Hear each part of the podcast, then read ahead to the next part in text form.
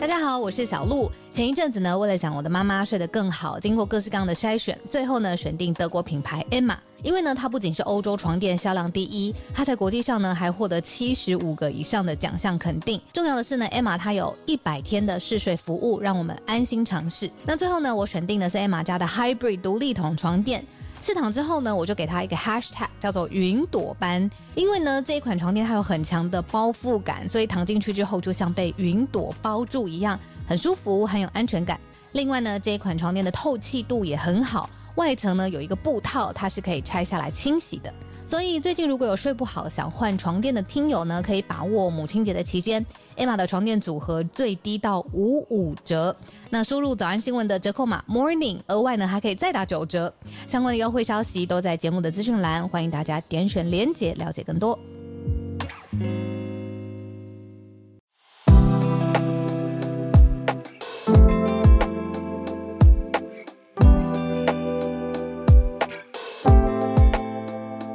大家早安，我是浩尔，欢迎收听今天的全球串联早安新闻。今天时间是一月十号星期二的时间，我今天跟大家一起度过早安新闻的时光。今天小鹿应该会是用跟着聆听的方式，因为它会是在移动中的状态哦，所以背景音会比较嘈杂一点，就没有办法一起来呃分享新闻跟聊新闻。那么今天我们有选到一个社群的题目，我想说用一个特别一点的方式来跟大家聊这件事情好了。我们先一起来听听看，它是一个声音，跟声音有关的消息，又跟科技有关。那我们就一起来听听它的 它的声音好了，给他听听这个这个算是不能说是一个人的声音，但是它它又是一个人的声音。到底我在说什么？我们一起来听一下，这是一家科技公司新推出的服务。那之后，如果你有在用这个系列的服务的话，你可能会常常听到这个声音。那我们来听一下。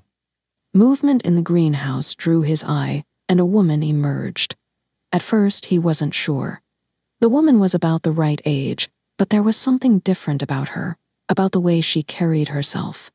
大家觉得听起来怎么样呢？就是应该听，大概听得出来是一个英文的小说吧。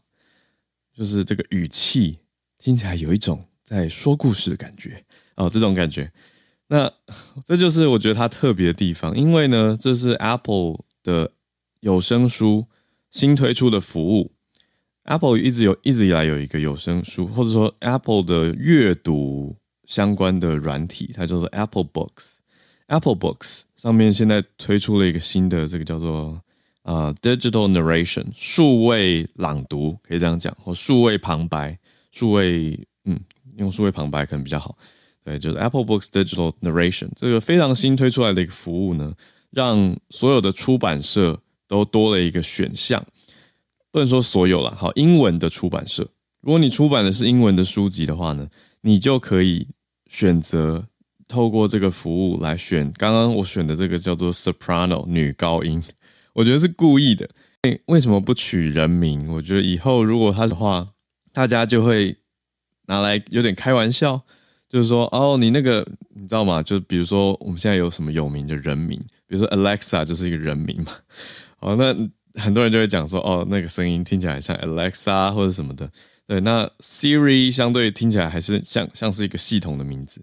但是这一次 Apple Books 故意出了这个选项，只有目前只有两个，好给小说类的声音只有这个叫做女高音，还有另外一个是男中音，就是一个很中性的描述啊，所以你就比较不会说那个是 soprano 读的嘛，你就想说哈，这听起来很奇怪嘛，像女高音读的。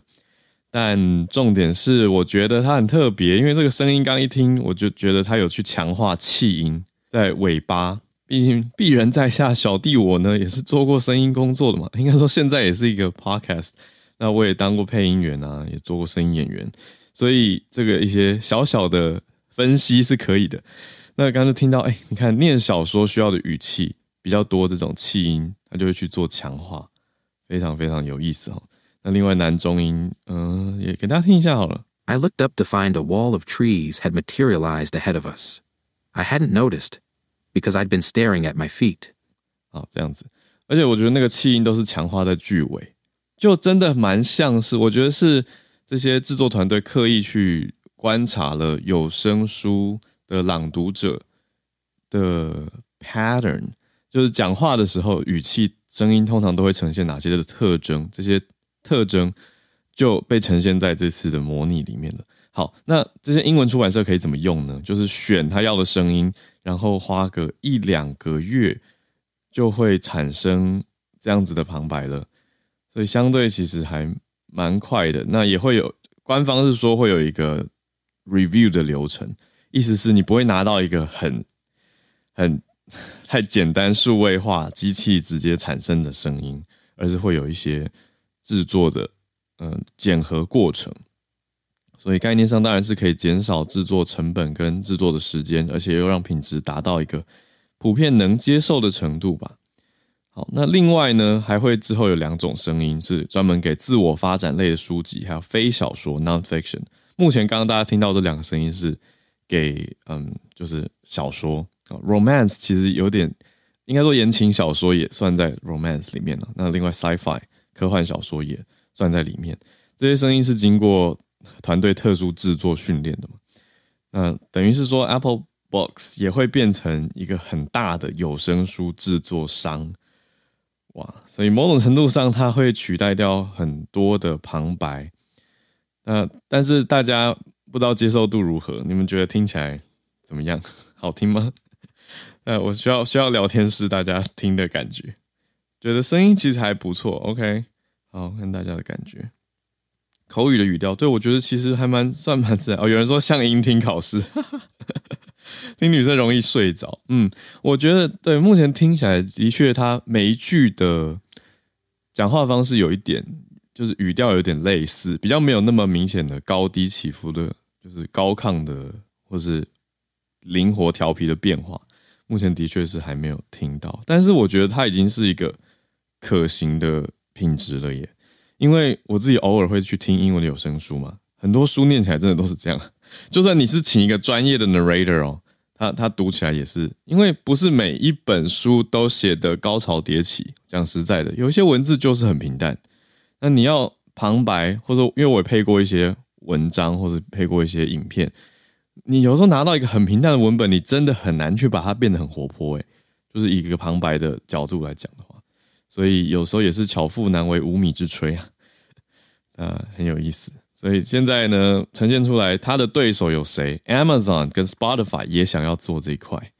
那 Amazon 的 Audible 已经在讲了嘛，说有声书的旁白必须是真人。所以意思就是，目前 Apple Books 做的这些东西不能上架到 Audible，有一个某种防火墙挡在那边。那 Spotify 呢，在这几个月是说有计划要在 App Store 上架有三十万本有声书的应用程式，结果苹果挡它。苹果是说，呃，Spotify 的有声书违反线上购买跟客户沟通方式的规则，就是说 Spotify 的有声书 App 不能上架，所以就有人说，哎，Apple 你这样是违反公平竞争原则吧？所以 Spotify 也批评 Apple，就是说你伤害了消费者，也让作者跟出版社受到间接的处罚。好，所以这个商业战到底会怎么样呢？那各方有他的根据嘛，他要进一定有他的一个说法。那大家怎么看？那就真是看消费者怎么回应。我觉得这些大公司就要必须做出相对应的嗯回答了啊，对市场的回答。好，那今天在社群上面我注意到一个非常有趣跟声音有也有关系的消息，跟大家分享。那我们准备要来盘点今天的四则重点新闻。今天四则重点新闻跟昨天的比起来呢，呃，更有生活感一些。那当然有一个是澳洲的洪灾，这个不能用生活感来形容啦，这个是又是气候变迁的影响，但是也是一个灾害的影响。好，那其他三则我们就来讲一下。第一则是欧洲的央行预测要调薪哦，把薪水往上调高哦，来跟上通膨。那这一波成长，大家是觉得好像是蛮强劲的成长，意思就是薪水会有感的提升。那说要追上通膨，我们过去这一年非常常在讲的一个关键字嘛，通货膨胀。那也相对应的拉高了很多地方的物价。欧洲的央行这一次很明白的说要把大家的薪水也拉起来。我们来看看这个影响欧洲，特别欧盟国家的一个重大新闻。第二则则是英国的消息，英国在讨论说要禁止使用一次性的塑胶餐具，那这样预估可以减少五十亿个塑胶垃圾。哇，这个影响也是非常大。不过当然现在是还没有确定通过，可是已经在讨论这个选项的阶段。第三则就是刚刚说到澳洲，澳洲西北边出现了百年一次的。这个状况，这个规模的洪水灾害，待会来讲一下详情。最后一则则是又回到英国了，英国的科技科学新闻，第一次发发布了，嗯，第一次发射了轨道卫星。这个我们常常听到 NASA 在做的事情，或者中国在做的事情。那么英国呢，却是第一次哦，英国的天文科学、太空科学，这算航太的消息，第一次。发射轨道卫星来跟大家聊一聊，它有什么重要性，跟它的特别之处是什么？好，我们就先从欧洲央行开始讲起。欧洲央行现在在讨论预测要调薪了。欧洲中央银行 （European Central Bank，ECB） 预测发布了出来，在柏林这边的消息，九号的时候就说要调薪的速度节节攀升的通膨。要跟上这个脚步。那欧元区接下来几个月的时间，就是今年啦，几个月会看到很强的薪资成长。多强？嗯，在报告里面，作者是预测到说，法新社的报道讲到说，这个程度上会追赶到疫情之后的通货膨胀。好，那过去大概有一年半的时间，十八个月的通膨。快速成长哦，这个是在欧元区看到的情况。那去年底的时候，终于降到了百分之十以下，不然欧元区曾经一度这个通膨率是飙破百分之十的。那目前现在看下来呢，实质的薪资整体来说又是低于疫情之前的水准，所以没有适时的反映出来。那以我们现在掌握到的哪些数字呢？讲下来，看到德国服务业的工会。啊，有一个叫做 Verdi，他们提出来说，要求要让德国邮政 Deutsche Post 的十六万名的员工加薪百分之十五，这是非常有感的加薪。我不知道为什么现在快要年底了，听到别人加薪，有一种好像还蛮开心的感觉，又不是加在自己身上。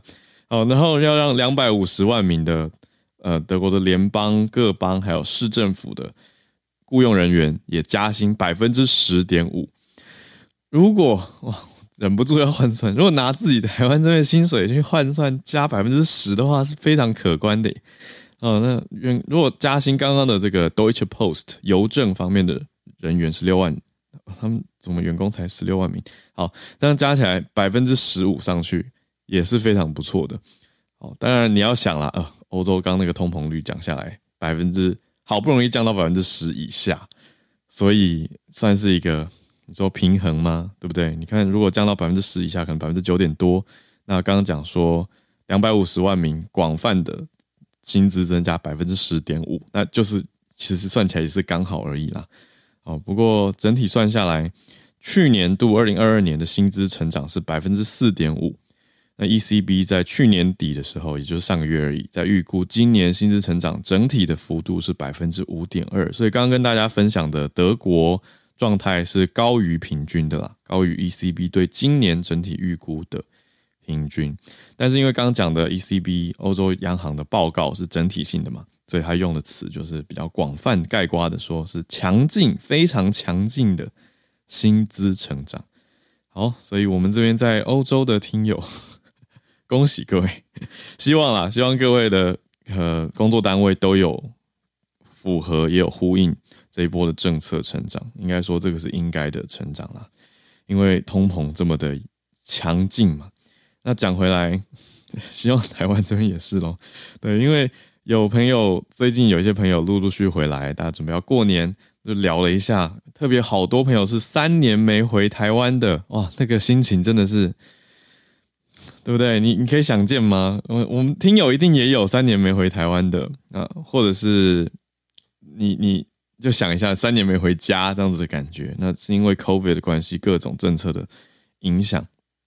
那回来我就问他感受最深是什么嘛？因为自己在这边三年，感受不见得那么准。可是朋友回来那个感受，他们就说哇，吃的东西涨很多。我就说嗯，早安新闻有讲，对啊，因为我们我自己在这边，当然的确知道有在成，有的有在涨价了，对。可是那个有感度也是不同的。对，这三年的确一个地方的建设跟成长，还有物价的变化，还是会。啊，这个离开的人回来感受会很强烈。好，那拉回来，总之，欧洲央行 ECB 的消息。第二则，啊，英国说要禁用一次性的塑胶餐具，就是我们平常讲的 disposable，就是可抛弃或抛弃式的这种餐具哦。它特别是强调 one-time use plastic 的餐具，这些塑胶类的。嗯，现在讲英国政府提的，就跟我们前几天讲到说要加强的数学一样，是先从英格兰开始很多政策哎，看起来都是从 England 就是本岛开始。呃，英国政府已经确认说，现在是《卫报》的报道显示出，英格兰因为要呼应嘛，英格兰地区每年用了多少个呢？大概十一亿，十一亿个，就是一点一 billion，十一亿个一次性的盘子。另外呢，四十二点五亿件的塑胶餐具，就是四点二五 billion 的塑胶餐具，但是只有百分之十会有办法回收之后，呃，是百分之十有办法回收，其他都是一次性抛弃跟用掉。那呈现出来这些最最最后都跑到哪里去了呢？最后研究的结果是说，大多都成为了海洋废弃物。好，这听了就大家应该有些难过的画面，就是海底的生物受到了影响啊，等等，然后可能碰到塑胶吃进去等等，对，这这些画面就是这样子来的嘛。那里面最多的是外带的食物，还有饮料用的这些一次性塑胶容器跟餐具哦。好，那上个月就有报道传出来说，英国政府在规划严拟要禁用这些一次性的餐具。那么现在呢，环境大臣，它叫做。科菲，科菲已经证实了说会宣布禁令，但是还没有宣布。但现在英国政府已经又再一次对媒体证实了，说减少污染，要禁止英格兰用这些一次性的塑胶餐具。所以之后呢，嗯，我们来看一下，实际上什么时候会开始？是在最近这几天。好，本来是之前就已经要禁的。好，但是严格说起来，英格兰是二零二零年。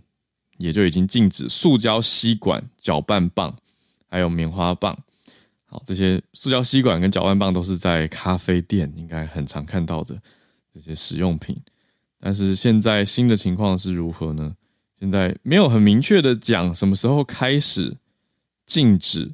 好，可是很明白的是说要做这件事了，所以即将要会禁止。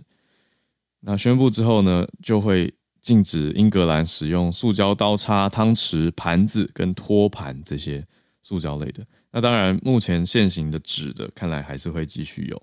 可是现在这次是禁塑，它是针对塑胶。环境大臣科菲说，一支塑胶叉子要花两百年才有办法分解。两百年，其实我。我小时候不知道为什么学学回来的印象就是塑胶永远无法分解，你知道吗？就是我都会觉得，那个所以就一定要回收它啊！我想这是台湾的教法吧，就是台湾透过这个方式，台湾的回收率是还不错的。整体来说，大家都会去做乐资源回收跟垃圾分类啊。这个是跟我的美国朋友比起来，我我好像节目上讲过，就美国朋友曾经跟我大幅的赞叹了，就是站在垃圾桶旁边看我做资源回收以后。因为他刚来台湾那个时候，他就大概赞美了五到十分钟，然后一直狂讲，他觉得他来的芝加哥附近那个州 Michigan，他觉得没有做那么好，讲讲非常久。对，我想说有有这么厉害吗？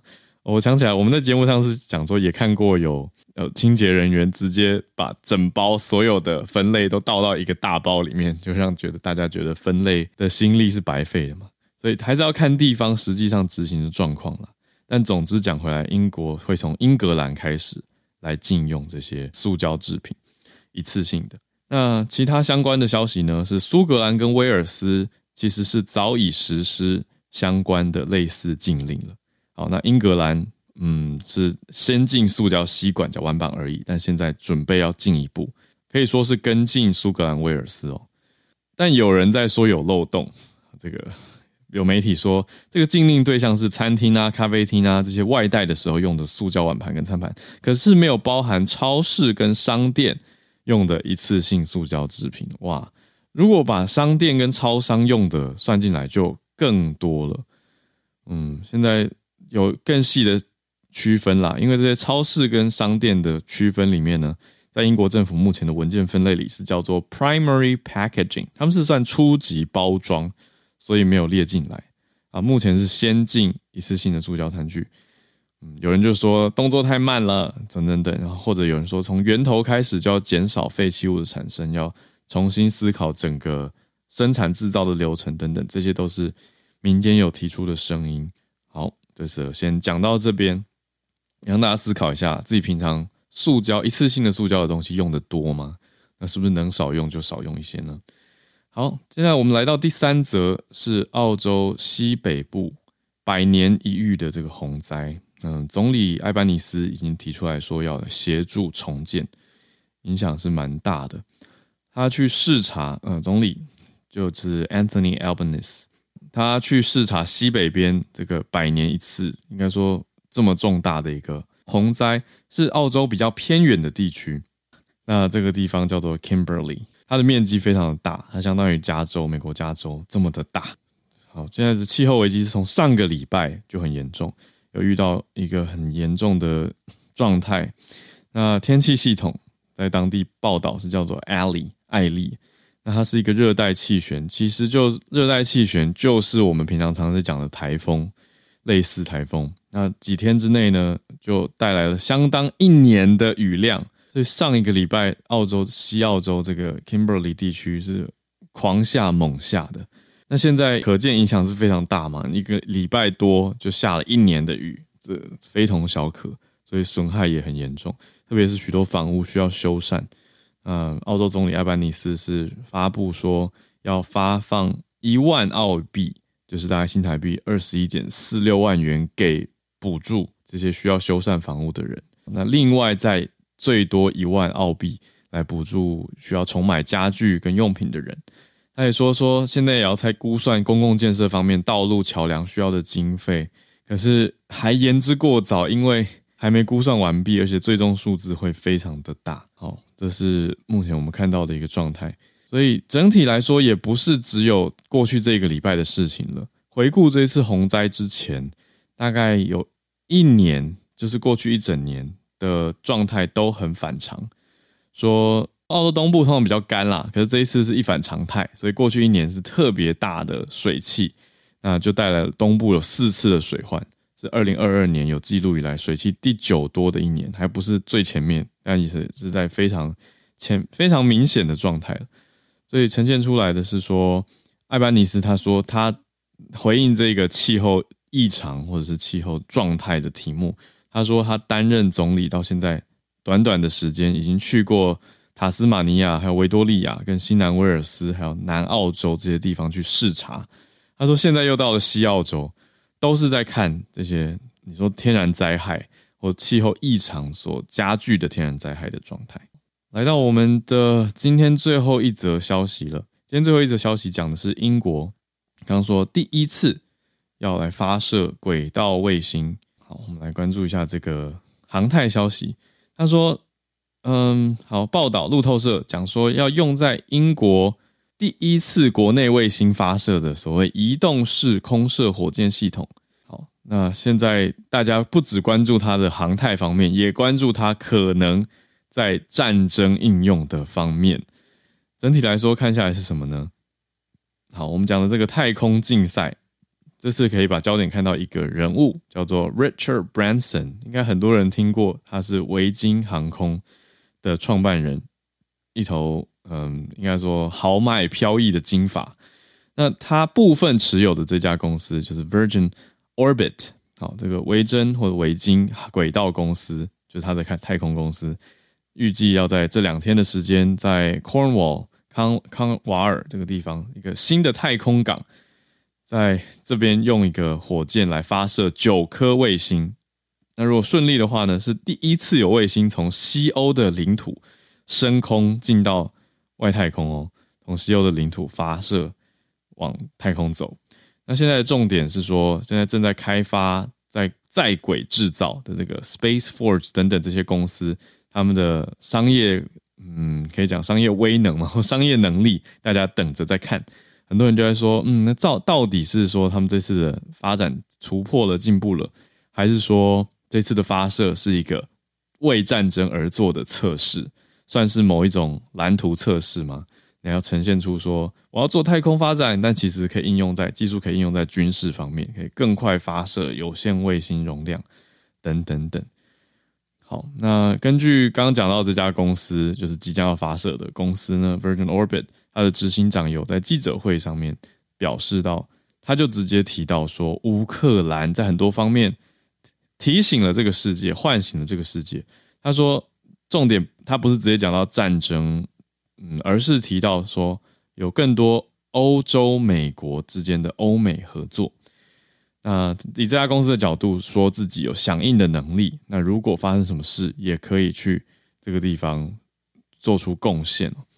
好，那所以这个航太跟军事一直以来是非常紧密的关系。我想这个大家多多少少也有所知闻。那现在我觉得。以 Virgin Orbit 的这个执行长发言来说，是更讲的很紧密、很清楚了，也难怪外界会这样子看这次的消息。那如果是航太迷啊，特别关注这个西欧这边首次有卫星发射的状态的话，可以再关注一下这两天的消息，因为这个非常非常的新，而且根据时间这样算下来，就是今天的时间应该可以追得到，如果没有延误的话，大家可以继续看。那现在我们准备要进全球串联的时间之前，我会跟大家分享一下一个听友给我的投稿，是回应昨天的节目内容。我觉得非常感谢我们这边是各方大神卧虎藏龙。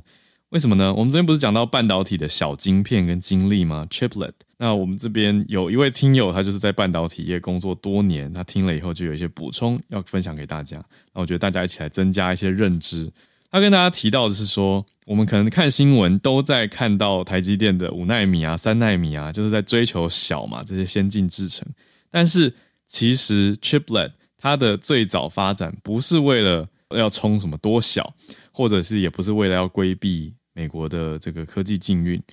这个昨天有略提到，但它其实它的规格相对很多是在二十八纳米、四十纳米或五十五纳米。这是听友补充说，现在很多重要的辅助晶片。都还是大概刚刚讲到二八四十或五五纳米这样子的规格。那当初为什么会发展小晶片呢？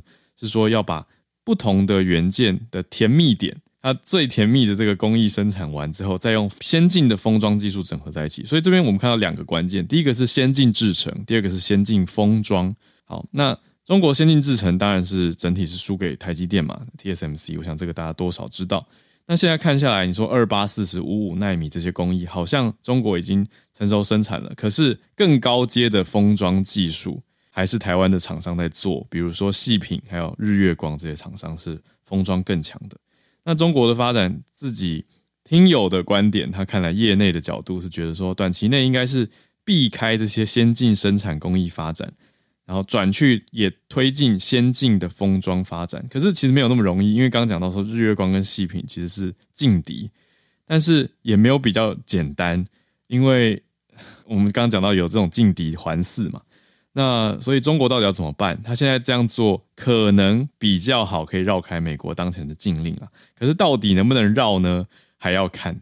还要看市场，而且也要再去关注说美国禁令到底会不会继续加码。就像我昨天小小预言的，就是说你又做，那我又进啊，我又进的话，那那到底要怎么办？好，所以这是听友给我们的补充。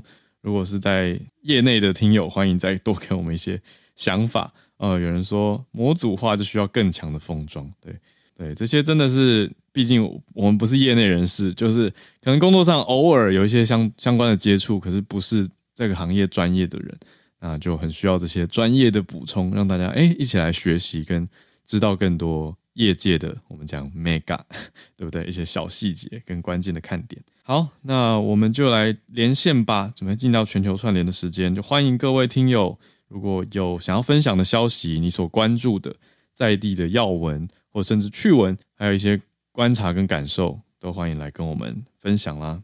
再跟大家呼应一次哦。我知道因为有些新朋友陆陆续续来加入我们的节目，这个我们每天 真的是 live 在录音，所以真的很感谢这些来跟我们连线的来宾听友，就不太是预先安排好的。对，没错，就我们是这么的当下。谢谢大家。来，今天首先来跟叶老师连线。老师今天看到的是云山还有气候变迁的影响吗？老师早安。早，哈尔早。啊，我可以作证哦，我们都是 live 的。感谢老师，对，真的对，因为事实上，对，因为事实上我的题目常常都是早上看了以后才决定说今天有没有的讲这样子。是，那今天要跟大家分享的是云杉。云杉事实上是重要的乐器原料，因为它可以产生非常好的共鸣。嗯，所以对于像比方说吉他啦、提琴啦等等这些，他们都很需要云杉。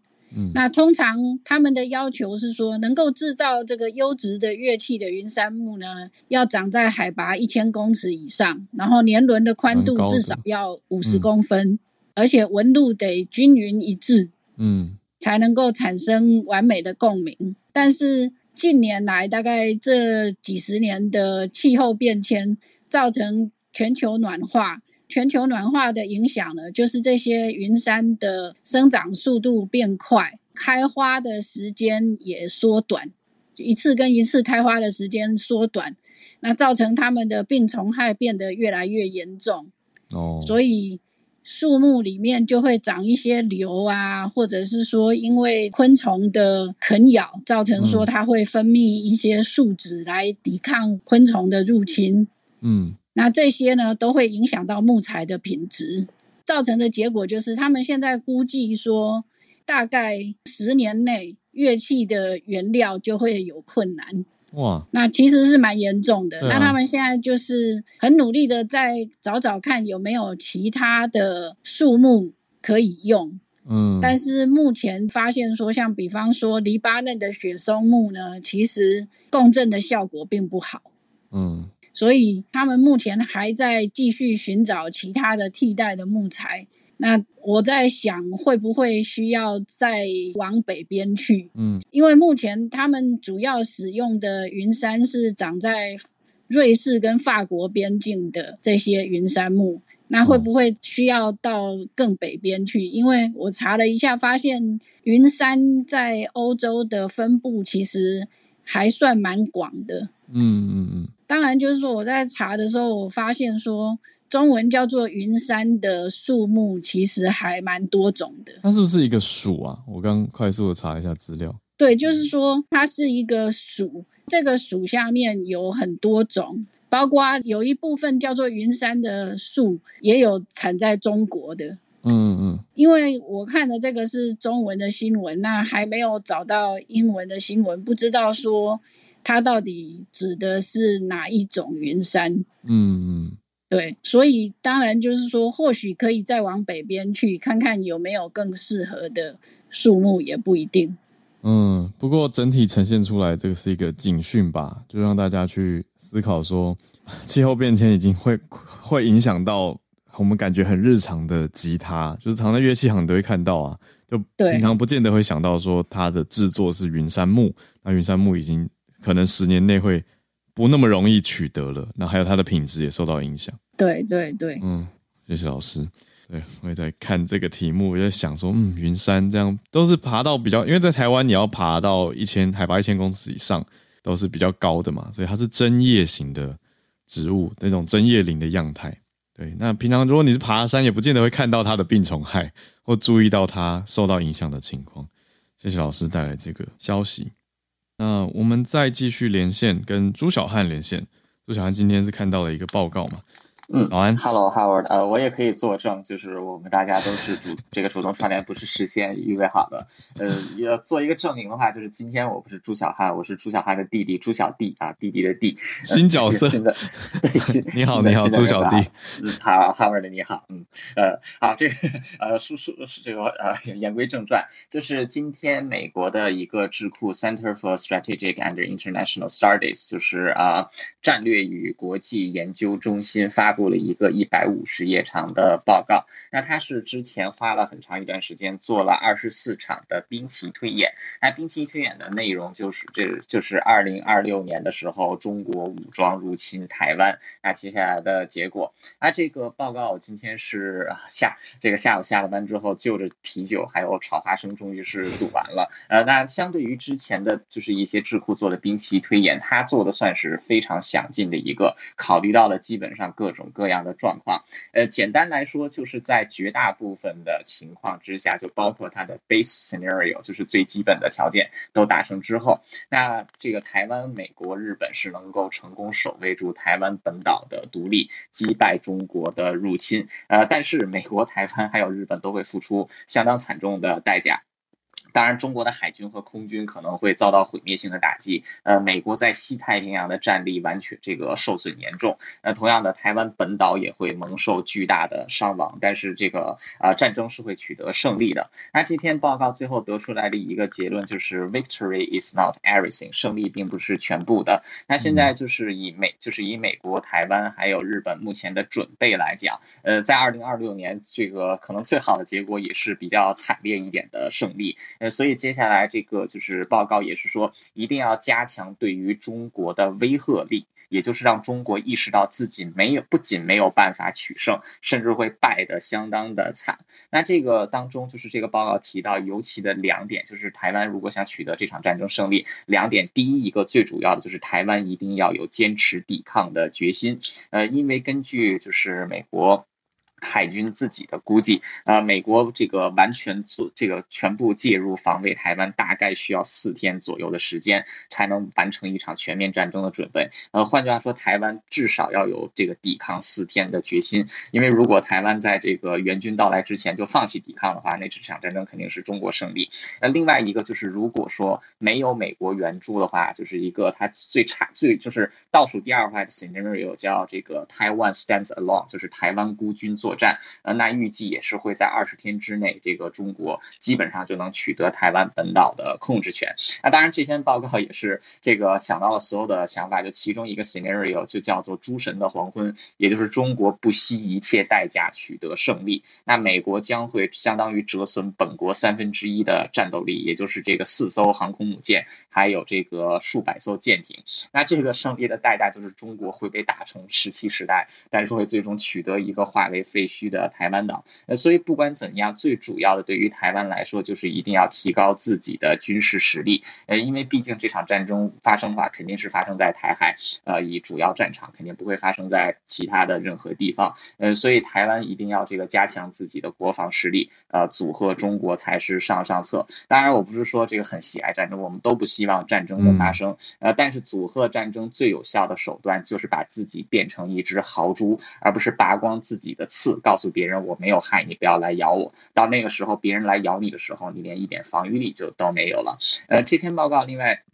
它虽然很长，但是这个写的非常的不错，英文也很好，而且它的这个总结其实是写在前面，大家有兴趣也可以去看一看，它是完全免费阅读的。嗯，题目就叫做 The Battle of the First，The Battle of the Next，The First Battle of the Next War，呃，下一场战争的第一场战斗啊，War Gaming a Chinese Invasion of Taiwan，呃，中国入侵台湾的兵棋推演，嗯，就是这样，谢谢，谢谢朱小弟吗？还是小弟，小弟，对，好，祝小弟，谢谢。对我正在看，看的是还是难免会觉得哦，触目惊心啊。对，不过里面的一些用词，像朱小汉、朱小弟帮刚才帮大家讲到这个 “victory is therefore not enough” 这词，我觉得很有深意哦。就这里的 “victory” 指的可以是中国打赢也化为废墟，呃，或者是你说台湾如果在这里赢了，也赢得很痛苦。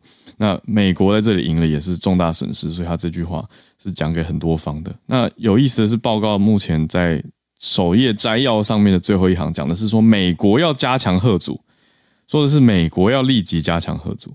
嗯，我想说，CSIS 这个应该概念上写给它是一个在美国的智库没有错啊。那写给全球看，可是它很大一块还是帮美国献策嘛，所以他讲的是说美国要去加强贺组力。好，那我们就。感谢朱小弟帮大家做这个整理啊，心里面有一个认知。哎，真的是不希望发生这样的事情。好，那我们来继续的连线，关注国际上的新闻。今天跟我们连线的是从加州跟我们连线的 Jeff。Jeff 要讲的是好莱坞的动物。Jeff 早安。Hello，呃，Hello 早，小乐早，大家早。呃，今天跟大家分享这个好莱坞一头这个很有名的这个呃美洲狮，Mountain Lion，呃，叫 P twenty two 的。呃，当然他不是好莱坞的这个演员啦，只是说因为他位在 L A，然后呢，在好莱坞的这个地区他非常有名。那一般来说呢，呃，只有名人明星去世才有的这种呃民众的反应啊，最近出现在这个 P twenty two 的身上。他是一只呃一头这个十二岁的美洲狮。那它栖息在呃洛杉矶市的这个格里斯菲特公园里面，那就是叫 Griffith Park。呃，它之所以广为人知，主要是因为在国家地理杂志摄影师在二零一三年在公园里面放置的这个摄影机呢，捕捉到它的身影，而它的这个背景，呃，正好是这个著名的好莱坞的这个标志，就是我呃头像上面的这个照片。嗯呃，其实，在南加州来说，呃，美洲狮栖息的地方主要是在西边这个呃 Santa Monica Mountains。在二零一零年出生的这个 P twenty two，他在两岁的时候呢，他成功了跨越了四零五跟一零一两条高速公路，来到三十二公里以外的这个 Griffith Park。他怎么过来的，至今没有人知道。那一直都是呃为人这个津津乐道。那 P twenty two 其实他是研究人员给他取的这个名字，P 就是其实 Puma 指这个美洲狮的这个哦啊、代号，然后二十二 twenty two 是他是第二十二头被追踪的这个美洲狮。那他爸爸正好就是 P one。这美国国家公园局的研究人员就是从二零零二年以来就在追踪这个啊、嗯 Santa Monica Mountain 的这些呃美洲狮，还有就是在呃当地呃设了很多的这种摄像摄像镜头。嗯嗯，对。然后呃，因为其实这个 P twenty two 在十年前被发现在出现在 Griffith Park 的时候，其实啊、呃没有人知道它怎么怎么来到这边这么远的一个距离。然后科学家当时也预测它不会久住在那边，因为呃那个公园其实它只占地大概是呃。呃，四千两百英亩，呃，我大概看了一下资料，相当于六十四个大安森公园的这样的一个范围。呃，它其实只占一般美洲狮栖息地的百分之六，这也是记录当中美洲狮生活范围最小的一例。也是因为这个原因，嗯、没有其他的美洲狮可以来到它的这个地盘，呃，它这一辈子当中也没有不可能找到另外一个伴侣。嗯对，它就在这里住了这个嗯十年，直到呢最近十二月的时候被车子撞伤。然后被这个保育人员，呃呃逮捕了。然后经过这个兽医的检查，呃，发现他不只是有这个严重的骨质，同时也有这个慢性病，像这个呃哦肾衰竭啊、心脏病、皮肤病等等。呃，经过他们评估之后，决定在十二月十七号将他这个嗯安乐死了。嗯，对所以当时候这个渔猎局的人员也表示说，他们会对他的这个基因啊、拿来做进一步的这个研究啊、包括他们这种美洲狮的基因啊、生育啊、健康等等。因为一般来说，这种动物它们是在森林里面去世的嘛，所以研究人员基本上没有办法取得它们这个高品质的这个基因样本。嗯嗯，因为它很有名，所以他在去世之后，其实有很多粉丝站出来，就是有人呃在 L A 的地区画了一些壁画去纪念他啊、也有人建议说，在他呃西西的这个 Griffith Park 给他建立一个铜像，呃，就是一方面是纪念他，一方面也是教育民众说，觉得说这个嗯、在这个大洛杉大洛杉矶地区这个呃城市发展的洪流对野生动物的这个生态造成的这个困境。当然，也有人建议说，在这个星光大道给他留下一颗星星，只是说这个负责的单位好莱坞商商会认为说他不符合资格，因为他没有在娱乐圈工作至少五年。所以暂时的话不符合这个这个资格，只是说，嗯，因为民间有发动了他的这个追思会、追悼会，将会在二月四号在这个 Griffith Park 里面的呃 Greek Theater 希腊露天剧场举行，现场是大概可以容纳六千人，门票是免费的，但是昨天一放出来的话都被抢光了，所以其实还是有很多人嗯。呃看到他们对他的呃思念，那主办单位也邀请民众呃去分享他们对这个 P twenty two 的这种点点滴滴的回忆。嗯嗯嗯，对谢谢 Jeff。我看到他是二零一二年第一次被发现的。对对，所以他就是已经在我们这边，在我们的生活周到大概十年的这个时间。对对野生这个美洲狮来说，十二岁呃算是长寿的。哦，我看它就是一只大猫咪啊，在我眼中对，也因为英文来说，他们也叫做 big cat，就是叫做大猫。真的是 对哇，Hollywood Cat，谢谢 Jeff 的好消息分享，让大家认识这只非常知名，不过最近已经离开这个世界的美洲狮。那我们继续来连线，从北美洲转到南美洲拉美的消息。Diego，我们的听友，Diego 早安 Hello，，早安，Hello，晚上午安。呃，对对对，要跟我们分享什么消息呢？啊、就最近应该较大的就是拉丁美洲比较大的消息就是巴西？吗？巴西就是他总统当选不到几周吧，然后就很多人去抗议，嗯，有点像摩跟那个时候川普的支持者冲进国会一样嘛，所以，巴西的版本就是他冲进就是三权算是最大的最高首府，比如说最高法院、司法权，然后总统府、嗯，国会，对啊。是，那很多国家的元首都支持，就是谴责这些抗议行为，嗯，然后支持 Lula 就是现任总统他的权威这样子。嗯那目前已经逮捕大概一千多人吧。那嗯总之就是他们的诉求就跟他们的就是支持的那个前总统一样，就是说这次选举是有做票、有舞弊的行为啊，然后马上恢复戒严、军事嗯、斗争吧，把那个总统拉下来，然后成立临时临时政府，这样这是他们的诉求。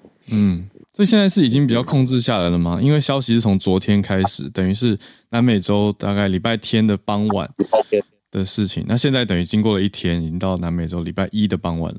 就慢慢慢慢开始落幕，但是还是有一些就是在那边驻扎的帐篷等等的，就是慢慢呃要把它拆掉这样子。嗯，秘鲁其实常常应该会看到巴西的新闻，因为是邻国嘛。你从秘鲁这边，你觉得新闻报道的篇幅跟严重性、重视程度是很高的吗？我们比较重视本地新闻，就是哦就算是邻国大很大，但是有的时候国际新闻会报，就会报的比较多一点，这样。像巴西这个就比较多，因为嗯因为这个总统本身以前就当过总统了，所以他这次又回国，又当选，然后所以就嗯还算是算是中等偏大的新闻这样子。嗯嗯嗯嗯嗯另外一个比较大的新闻就是已经发生过，应该是礼拜五的时候吧，应该是五号的时候，是就是墨西哥那个 e Chapo Guzman 他的儿子就是第二次被抓，然后就他的整个毒枭集团跟军警就是嗯算是枪战吧，嗯。最后就还是被抓了，然后那马上就送到就从那个 Sinaloa 那个州送到墨西哥首府，嗯，那就准备按说是要宣判，就是直接就是要去送送审，还是因为美国现在也在准备就是要引渡他，嗯，他算是第二把交椅嘛，就是他们毒枭集团他是一个。大毒枭，对不对？我可以问一下西班牙文的问题吗？就是 El Chapo，因为我看到很多媒体都编译成矮子，这是他的绰号。那这个在西文里面就真的是矮个子的意思吗？嗯，比如说墨西哥是这样讲叫 El Chapo，但是我们在秘鲁我们通常讲就是用别的字，比如说 El Chato 或者是哦 Bajito，、嗯但是墨西哥比较多这个字就是矮子，矮个子，身高哦，这是他的一个称号就对了。对啊，算是一个绰号，嗯江湖绰号嘛，这样子。嗯嗯嗯那正好北北美要开峰会嘛，就是北美就是美国、加拿大跟墨西哥。那拜登现在也我不知道是已经到了，还是他现在边境，还是已经要去美墨边境那边去发表演说，因为。美国最近也开放了很多，就是拉美四个最政治或经济最严重的国家开放他们的移民，比如说尼加拉瓜、委内瑞拉、海地跟库吧，其中有三个是独裁国家，另外一个就是非常穷的，就是海地。那美国就开放每个月有三千的名额，嗯三千的名额可以去移民到那边去，给这四个国家。那这四个国家就是，如果你非法进入，马上就遣返，因为我已经给你合法的允许，就是入境的这个手续了，你就就要乖乖的，就是遵照，就是跟一般民众一样，就是过海关，不能够闯边境这样子。嗯，谢谢 Diego 今天跟我们的分享。南美洲的角很多人度看，揣测说这次逮捕的行动就可能跟北美峰会有关系，嗯。因为墨西哥可能要做秀给美国看嘛，就是你看我抓到人了这样，因为他们第一次抓的人是二零一九年，才刚抓马上就放，因为他们怕毒枭会拿平民去当做出气筒一样，所以就是抓了他儿子就就放了。那今年抓了之后，目前看是没有要放，就是直接可能引渡到美国吧，或者是在墨西哥最高法院送审这样。嗯，我看到美国这边的新消息是大概四天前的消息，美国新的规定其实是更严格，去限制古巴、尼加拉瓜跟海地来的可能的移工或移民，所以是更加加强了这个严厉的边境管制，所以这是相关相关连接的北美跟南美之间连接的消息。谢谢 Diego 今天跟我们的分享，从秘鲁的角度，我们昨天是有从巴西的听友，他也是巴西的选民啊，所以他分享这个巴西的题目是非常有感的。那今天是邻国从秘鲁来的分享，感谢拉丁美洲的连线啊。我们今天的最后呢，来跟 Joey 连线。昨天最后也是 Joey 分享了影视圈的统计新票房的重要消息。今天 Joey 要跟大家讲的是什么关注点的趋势呢？Joey 早安。嘿，浩儿小鹿，大家早安。呃，今天跟大家分享一则这个我也是今天早上起床才看到的消息哦，所以我们是 live 的。谢谢大家作证。是，然后呃，这个新闻它其实是从一件小事件发展出来的。那不久前有一位歌手叫 Bad Bunny，他在网络上有一支影片被大家疯传，那内容是有一个歌迷想要冲过去跟他自拍，结果他就把人家的手机直接丢到水里。然后大家就想说：“哎，你怎么会这样？我只是想跟你合照啊！”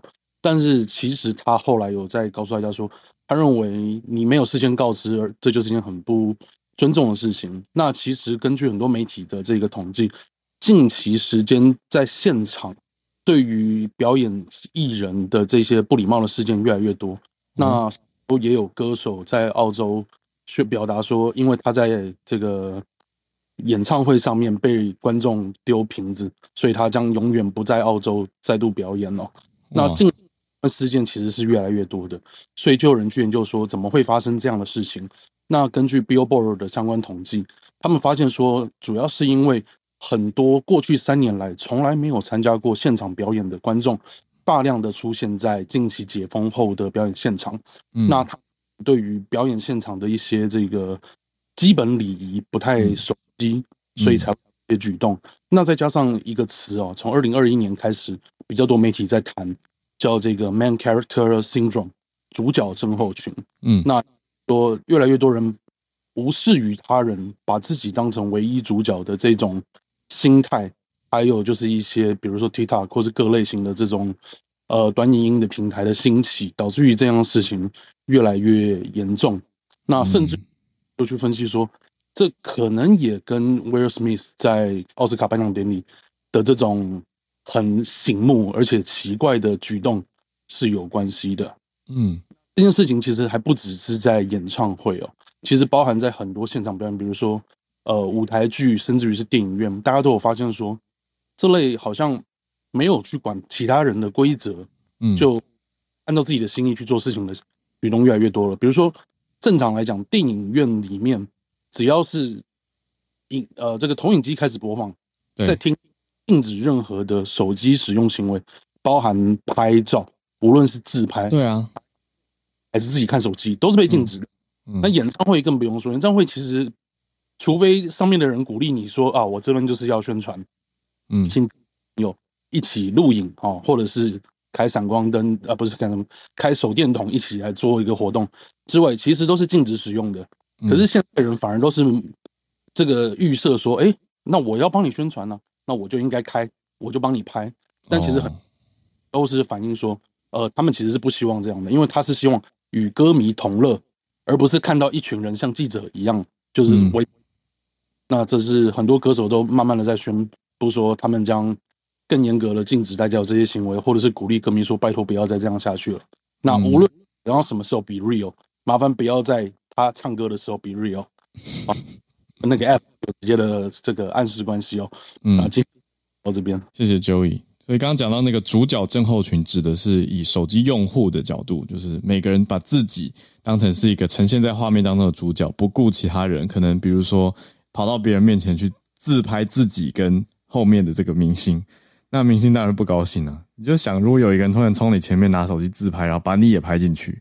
你就想说，我我有同意吗？那种感觉，所以但是 Bad Bunny 这个动作直接把人家手机丢到水里，又太又太猛了一点啦。我我自己是觉得是是可以用讲的啦。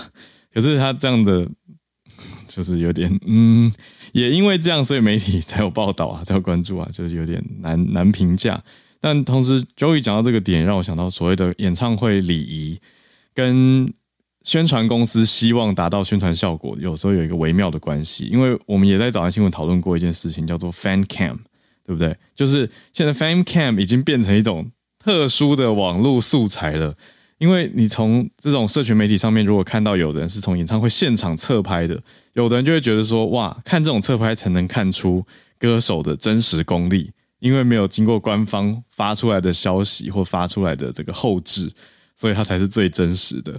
那 Fan Cam 有时候也变成一种，你知道粉丝之间互相交流跟很高兴在收藏的片段。那这个的确也有很好的一个宣传效应跟效果。所以这中间到底要怎么去规范？我觉得是要有更多的沟通。你说主办方也要讲清楚什么时候可以用，什么时候不要用。那什么情况要怎么用，而不是让大家不小心违规了，又然后宣导不足，那违规之后又后果惨烈，对吧？将手机掉到水里之类的。我我是这样想啦，Joey 是不是有什么想法？呃，对我再补充一件小事情，就是呃，在比如说刚是演唱会，那其实影厅之内不要使用手机拍荧幕这件事情，大家不要觉得说只是个人行为哦，因为其实，在无论是在台湾还是在中国大陆，都曾经有发生过，就是有影迷在呃特映场或是试片做这样的拍摄行为，然后让那个进口。的片商直接被原厂取消这个版权的使用，这么严重哇！这是发生过的。那嗯，我印象中最近几次都是动漫电影，都是因为说人家就是觉得说这是正常的基本逻辑，你怎么会觉得说可以拍？那他们发现之后就觉得说这是类似盗版的行为，所以直接取消了台湾的这一个进口放映。所以其实到一般观众的这个权益的，所以希望大家就是可以。尽量不要，因为我前两天嗯去看《无间道》嗯的哦，那这个是经典老片嘛，大家一定都有这个情怀在。对，就看到有影迷就是就直接手机拿出来就自拍了，然后就拍一幕，但他我也来不及提醒他，然后影厅显然也不可能来得及，所以提尽量不要有这样的行为，避免我们又被别的国家的这个片商取消版权的放映。嗯，我觉得这个 Joey 提醒很重要，因为我自己。就也发生过，快要情就情不自禁的拍了。我那个时候去英国看电影，然后那次花了比较贵的票钱去很好的一个新开幕的影厅，我就我记得我是去看《冰雪奇缘二》，那前面那个 Disney 城堡出现的时候，我就非常的兴奋，我就拍了一下。那好像是有人提醒我吗？应该是我上传以后，我上传现实动态，然后就有人提醒我说：“哎，这个应该已经不能拍了吧？”然后我才想到，我才意识到这件事情，我就赶快把那个现实动态删掉了。就是我自己有时候都不。不不不见得会有那个意识。那之前去看 Top Gun 的时候，我也看到很多人就是很热血的在拍画面，所以就要小心啦。就是大家可能是久久进电影院一次很兴奋，可是要记得这个版权，就是一旦开始有投影机的投射画面之后，就不可以有拍摄。就是你在开始之前跟结束之后，你要在影厅内跟朋友拍照什么，这是没有问题的嘛。那你要拍你的票啊，什么都都 OK。可是，一旦开始放映之后，它其实就是版权的范围了。这个观观念，大家我觉得要逐渐的建立起来，也透过刚好 Joey 的这一题跟大家聊一下。好啦，那我们今天的节目就到这边告一个段落，谢谢大家今天的串联，从叶老师到朱小弟，还有 Jeff、Diego 跟 Joey 今天带给大家的丰富串联。那我们就明天早上八点再继续跟大家串联，谢谢大家的加入，我们明天见。